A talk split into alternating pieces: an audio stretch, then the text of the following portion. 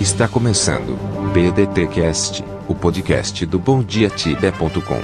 Notícias, curiosidades e tudo o que rola nos mundos do Tibia.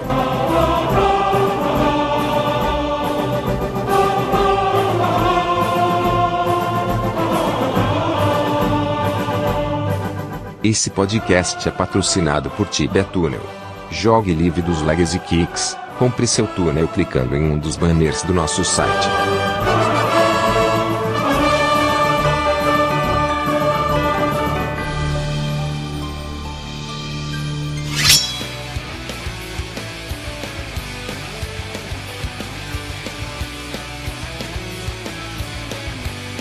E aí pessoal, aqui é o Cancro e estamos aqui reunidos para mais um episódio do BDT Cast. Fala galera, aqui é o Elfo e vamos para mais um episódio do BDT Cast com um novo capítulo do Gênesis.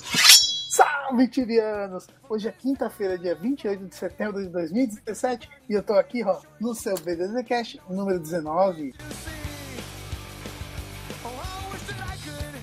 Salve, Tibianos! Dando continuidade à série Gênesis Tibiana, hoje apresentamos o capítulo 3, o chamado O Nascimento dos Elementos. Aliás, tem um recado importante para falar para vocês antes de continuar, que é, ouve esse, esse cast até o fim, que no meio vai ter uma promoção bacana, a gente vai dar a Tibia Tunnel aí pra galera. Então fique esperto, ouve até o fim e vamos que vamos.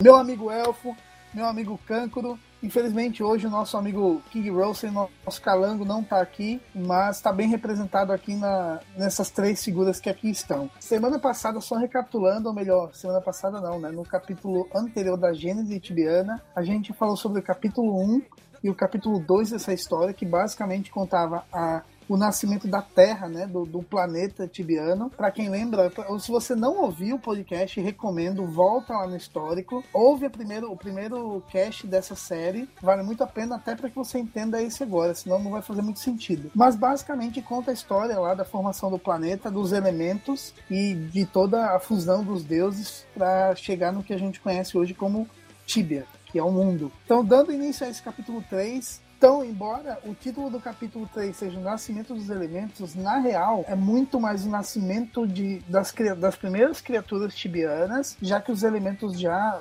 nasceram lá da decomposição do que era Tibiaçula, né, a antiga deusa, e basicamente esse capítulo 3 então vai tratar aí do, dos elementos que se, se fundem a, a algum desses deuses para se formar basicamente no que a gente conhece hoje como criaturas tibianas e vegetação. Enfim, a gente vai é, descosturar isso aí e entender como que a coisa funciona. A Gênese Tibiana, nesse capítulo 3, começa falando sobre aquilo que a gente já falou aqui em outra oportunidade, no outro cast, que trata da Gênese Tibiana, que é basicamente a história da praia, né, ou do mar, do oceano, seja lá como você queira chamar, como uma derivação da deusa Tibiaçula. E então tem também o ar que se espalha, e aí, para ficar mais pé da letra, a Gênese fala que o ar espalhou é, toda, sobre toda a criação como um cobertor protegendo a terra, enquanto o fogo esteve no fundamento, aquecendo a terra com suas chamas eternas. Não à toa que temos um item chamado Eternal Flames, que é muito bacana por sinal, né, para fazer decoração e tal. Então, basicamente o ar, já que a gente já sabe que o, que o oceano é uma derivação da deusa Tibiaçula, o ar se espalhou pela terra como um cobertor, nada muito novo até aqui, que é o que o ar faz mesmo, e o fogo foi pro fundamento da terra, para aquilo que a gente conhece, que a gente vê muito claramente, por exemplo, na passagem de Tais para Fíbula, né, é para o caminho do inferno. Quem nunca passou por ali achando que ia morrer ia encontrar um demo logo, sei lá, no início do jogo, né? tava mal medo de passar naquilo ali, cara. Eu ficava, caralho, o que será que essa porra aqui? É uma das coisas mais bizarras, né, do Tibia, porque, tipo, aquilo ali era pra estar tá num lugar, tipo, no caminho da Poi, lá onde tá os dragões. Fazia mal sentido aquele negócio lá, mas tá num lugar que não faz sentido nenhum, cara. Maior decepção, né? Você entrava morrendo de medo lá e não via nada totalmente, cara. Não faz sentido. Aquilo tá no lugar completamente errado. Caminhando aqui, ele fala que finalmente os elementos se colocaram todos no seu lugar no mundo. Então, basicamente, agora a gente já tem um mundo desenhado com terra, com água, com ar, com fogo. Então, a gente já tem esses elementos todos colocados, cada um em seu lugar. A parte individual da deusa a Tibiaçula brilhando com energia divina. Já que esses elementos eram derivados da própria deusa, então a gente tem um mundo agora bem formado, com seus elementos todos bem acomodados. Tem uma coisa, um fato agora interessante que é a harmonia havia sido destruída para sempre. Porque quando os elementos estavam é, presentes na deusa Tibiaçula, eles estavam em harmonia, né? Uma vez que ela morreu, eles já, já não estavam mais em harmonia. Como o texto diz aqui, é, esses elementos eles adquiriram especificidade selvagem né, em detrimento daquele espírito harmônico presente na Tibia Sula, mas o fato é que depois de algum, alguns anos, né, ou eras de estudo, é, os nossos deuses, que nós citamos é, nos, nos, capítulos anteriores, Melfardos, eles acabaram descobrindo que esses elementos, embora, é, não, não, embora desarmônicos, eles carregavam as sementes que possibilitariam novas criações é, caso eles se, é, se unissem a, a, eles, né? E essas sementes elas acabariam frutificando. Acho que, que tem um ponto interessante aqui da história que é toda essa selvageria que você citou dos elementos, elas só tavam, os elementos só estavam tão selvagens assim porque eles não herdaram aquilo que era a característica mais latente da Tibessula, que era a, gentileza, né, a bondade, aquela coisa toda que os elementos não herdaram. Por isso que eles estavam nessa forma mais selvagem e sem harmonia alguma. É, além disso, uma em Fardos para quem leu lá, ou para quem ouviu o cast anterior já sabe do que a gente está falando, decidiram criar algo novo com esses elementos, ou seja, eles tinham os elementos disponíveis, a Terra estava pronta, mas eles queriam homenagear Tibiaçula, né? eles queriam fazer algo com esses elementos e pudesse de algum modo reconstruir a Tibiaçula em alguma forma, seja na própria natureza, enfim, mas eles queriam fazer alguma coisa para honrar a memória dela. Por isso que eles começam a estudar esses elementos e finalmente fazem uma importante descoberta, é, que os elementos, ah, é aquilo que você falou, que os elementos carregavam as sementes de novas novas criações e esse seria então o grande segredo da vida. Também nada muito novo até agora, né? É óbvio que os elementos é, é segredo da vida até o nosso mundo físico aqui normal, é, é química, né, cara? A Gênese tibiana traz os elementos eh,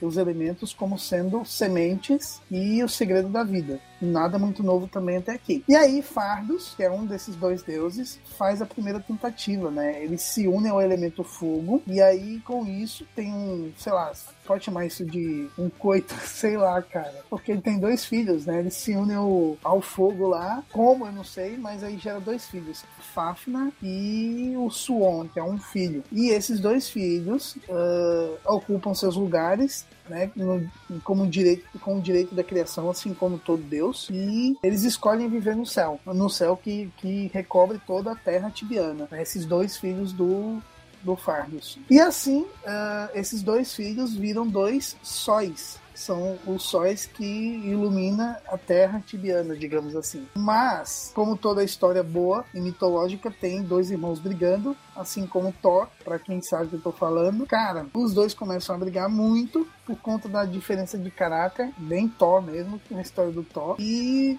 enfim, eles não se dão muito bem. Vai ver, cara, que eu vou dar um palpite aqui, vai ver que essa coisa dos dois filhos seria os dois lados do, do, do Fardos, né? O lado bom e o lado ruim. Vai ver que tem alguma coisa assim também. Do Human. Ah, sim, é, tem razão, cara. Desculpa. Human razão, é, tem razão, Nós tínhamos a, a Fafnir, né? Que que tinha um lado, um caráter mais selvagem e idoso, e o Suon era mais calmo, né? Talvez uma, uma analogia ao fogo mesmo, não? É, que ao mesmo tempo que é essencial para nossa vida, é perigoso também.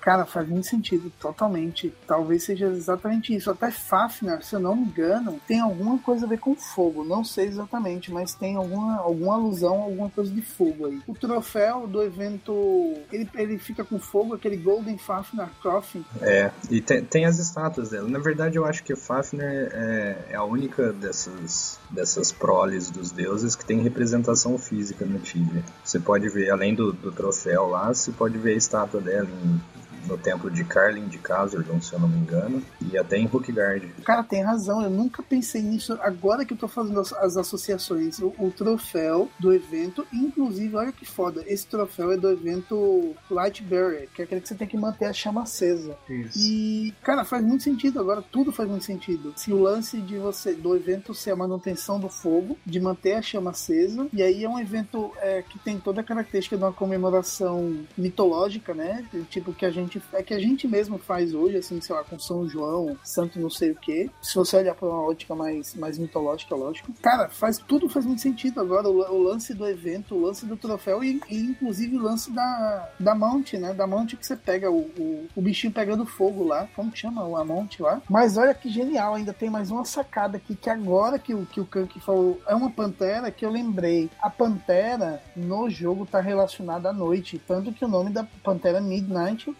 Né? Então ela tá relacionada à noite. E olha que foda, cara. Isso agora que o negócio tá ficando mais brilhante, assim. A pantera que você ganha no evento é uma pantera pegando fogo, ou seja, uma alusão à noite e ao fogo, porque a, ti, a, a deusa Fafna, ela foge do irmão, do deus, ela foge do Suon, e por isso que existe a noite no Tibia, né? Então, cara, olha, olha a sacada que os caras tiveram para fazer um amante. Um amante que faz alusão à noite, que é o período que a deusa foge, né, do irmão, da, do irmão, da perseguição do irmão, e ao mesmo tempo uma pantera com fogo, representando a própria deusa em si. Cara, isso é muito genial, cara. Isso é legal. Caralho. Mas é impressionante, né? Porque a Midnight Panther, ela aparece somente durante a noite e ela, ela surge nas profundezas da floresta de Ticunda, né? Hum. Sim, faz tudo, tudo faz muito sentido, cara. Agora que o negócio deve ficar mais. Cara, eu imagino o trabalho que o cara que escreve, inclusive, vai aproveitar para dar o um recado aqui. O cara que escreveu isso aqui é o Nightmare e vai ser entrevistado pela gente, então fique esperto para não perder a entrevista do Nightmare, que deve rolar ainda esse mês. Mas voltando aqui ao assunto, cara, tá tudo muito amarrado na história, né? Mas, continuando, esses dois deuses, que eram filhos do, do Fardos, brigaram brigavam muito, brigavam demais, porque a menina, a, a,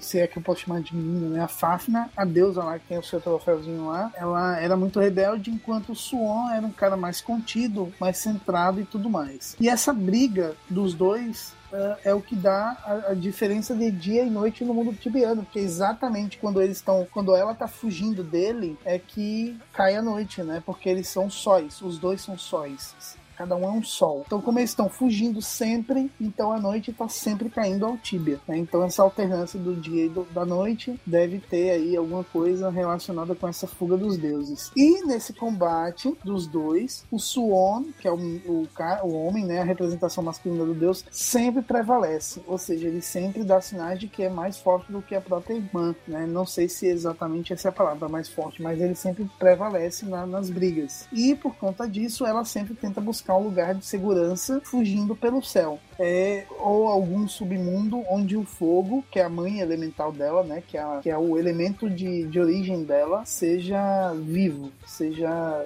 sustentado. E por isso o Suon ele fica seguindo ela em todos esses submundos aí, dando essa alternância dos dias. Agora o, a história vai narrar o surgimento das crônicas. Já o outro deus, o Human. Quem também assistiu, ouviu o primeiro uh, episódio dessa série, sabe de quem a gente está falando, mas basicamente é o que a gente acabou de falar do Fardos e esse é um deus equivalente, o Human. Então fica aí a dica para quem não ouviu lá o, primeiro, o outro episódio. Então o Human, ele também tenta sorte e dessa vez ele se une ao elemento Terra, que é conhecido como Tibia. Na verdade, o nome Tibia, como o Bombom falou pra gente, é remete à Terra, é a parte terra do, do planeta. Então o Human se une ao Tibia Né, a parte terra do planeta, e com isso surge o Krunor, que é o Senhor das Árvores, ou Deus das Árvores, sei lá como que a gente chama isso, né? É Deus mesmo. E esse Deus segundo conta a Gênese, era um deus de muita vitalidade, né? E também nada muito novo, já que representa o meio ambiente, a vegetação, tem tudo a ver com vitalidade. Assim como ele era o, o equivalente a Fafnir, né? Assim, que, que, era caprichoso e tudo mais. E Grunor, que era o deus da, o deus da floresta, digamos assim, ele tinha, ele tinha uma vaidade imensa, tanto que ele amava a sua própria forma, né? Ele, inclusive, ele era muito mais sábio que a própria Fafnir e mais modesto também. Então ele era meio que um cara meio calculista, assim, meio sabe? Aquele cara meio espectador, assim, meio. Fica observando as coisas de longe. Não era tão impossível como era a Fafna louca, né? E com isso, ele se tornou também criador de coisas vivas, claro, né? Todo Deus tem esse poder. Ele criou, e com isso, com esse criador de. com esse poder de criador de coisas vivas, ele. Ele criou as plantas. em suma, foi isso. Tá, então basicamente, tá, então, basicamente... ele se sentiu inspirado e pela criação e. enfim, criou as plantas. É, ele, ele, ele cobriu toda a superfície da, Netibia com, com plantas que ele cria a sua imagem. Cara, então basicamente esse cara é um, é um sei lá, um couve-flor, né? Porque. É uma carne-fila.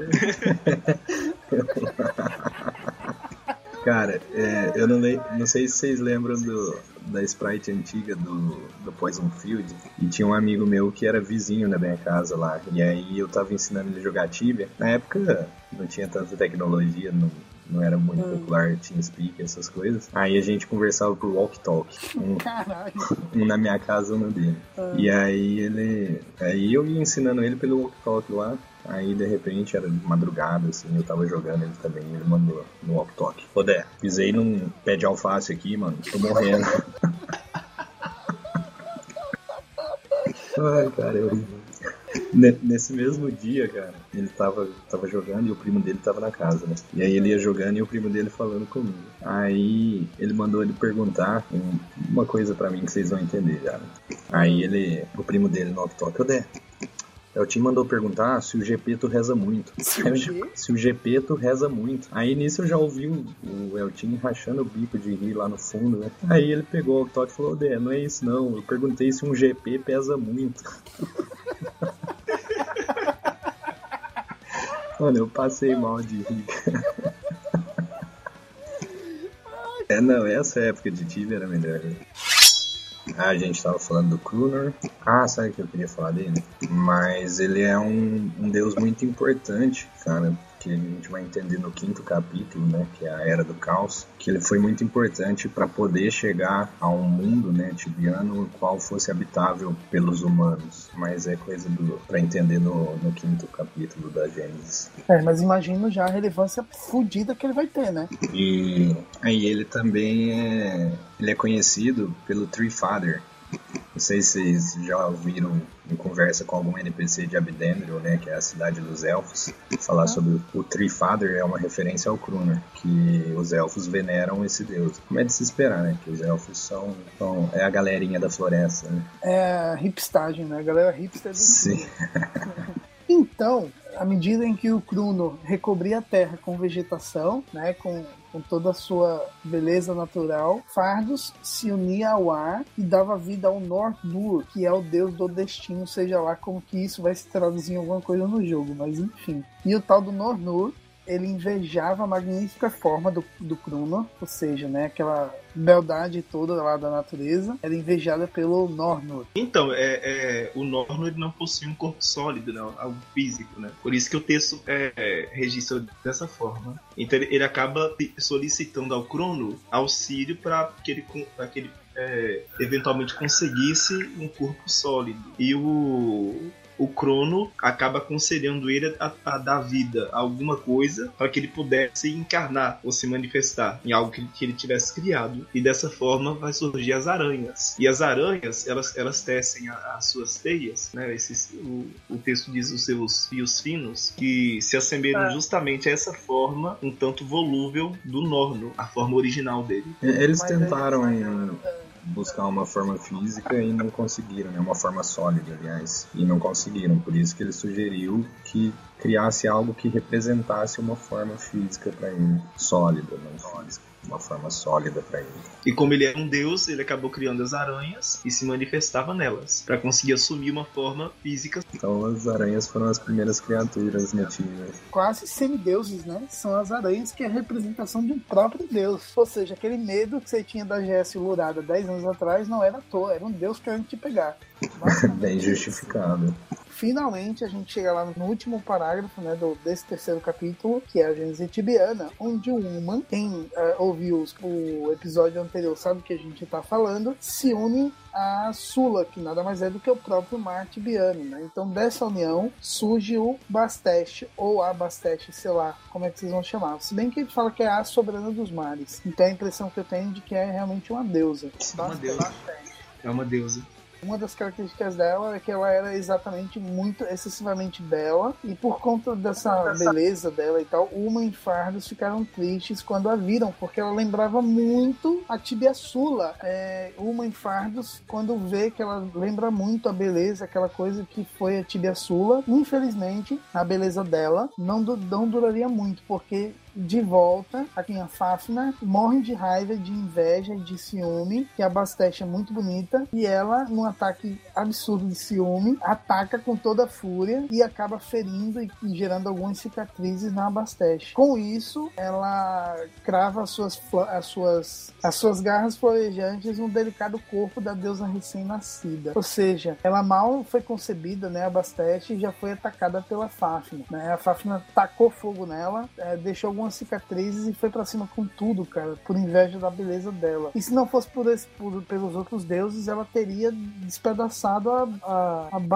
inteira, né? Esse foi o momento que o Suon decidiu punir a sua irmã é, por seus crimes. E como punição justa, ela foi sentenciada a continuar seu voo eternamente, fugindo da fúria do seu irmão através dos céus do Tibia, ou seja, aquela, aquela perseguição que já dá, dava origem ao dia e à noite, né? A alternância do dia, foi amplificada agora é porque ela foi condenada a fazer isso eternamente, essa fuga. O que é bom porque eternamente vai ter essa alternância de dia e noite. A Basteste, é, entretanto, nunca se recuperou totalmente dos ferimentos né, que foram é, causados pela Fafna. E por conta disso, a sua beleza havia sido arruinada quase imediatamente após ela vir ao mundo. Mas pior ainda eram as cicatrizes que ela levava dentro de si, ou seja, a mágoa, né? Aquela coisa toda de ter sido ferida é, logo no início do, da sua concepção nem deu tempo dela, dela ser contemplada e ela já foi ferida. E com isso ela cresceu tímida, melancólica, preferindo a solidão silenciosa do oceano, é, cujas águas salgadas era a representação das suas próprias lágrimas. Ou seja, como ela já era proveniente do próprio mar, do oceano, a, a água salgada era então a, a justificativa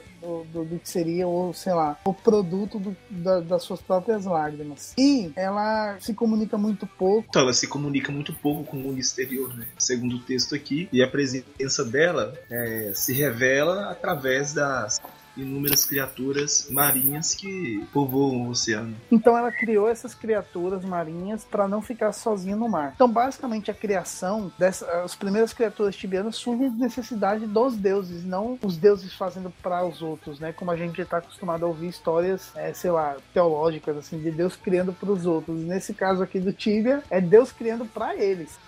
Então é isso, Tibianos. Assim termina, cara, o terceiro capítulo dessa história fantástica, cheia de grandes surpresas e cheia de descobertas que a gente vai fazendo ao longo da leitura e vai se impressionando quando a gente associa tudo isso com o que a gente vê no jogo. Assim termina, cara, esse capítulo, mas não, é, é não se esqueça que a série continua a gente vai até o fim dessa, dessa, dessa criação tibiana. Tem muita coisa pela frente. Então é isso. Uh, fique agora com os recados importantes que a gente tem para dar. Como prometido, a gente vai, vai dar um mês de Tibia Túnel grátis. Primeiro ouvinte que comentar no post desse, desse cast. Então, fez lá um comentário. Primeiro comentário que sai no site desse é, no post desse cast aqui vai ser contemplado com mês grátis de Tibia Tunian. último aviso para a gente finalizar, é, a gente vai fazer a migração do do TeamSpeak para o Discord. É uma decisão que já vem que demorou muito porque a gente maturou demais, mas aí a gente entende que hoje a galera prefere muito mais o Discord, o Discord parece que tá muito mais bacana, qualidade sonora melhor, enfim, tá todo a galera tá basicamente migrando pro, pro Discord e a gente tá indo nessa onda. Então você que usa, sei lá, o TeamSpeak aqui do, do Bom Dia Tibia, começa a usar o nosso, o nosso Discord. Lá no site vai entrar um banner hoje, só clicar e você vai ser redirecionado. Mas eu vou deixar aqui na, nas notas do episódio o link direto para você acessá-lo. Beleza? Então é isso. Abraço para vocês e até a próxima. Falou, tchau, tchau. É isso aí, pessoal. Até o próximo episódio. Tchau, tchau. Falou galera, fica ligado no próximo episódio que vai ser vai tratar do capítulo 4 e a gente vai falar de novo dos Atrote que estava sumido nesse capítulo 3. Termina agora. BDTcast. Acesse www.bondiatibia.com. Até a próxima.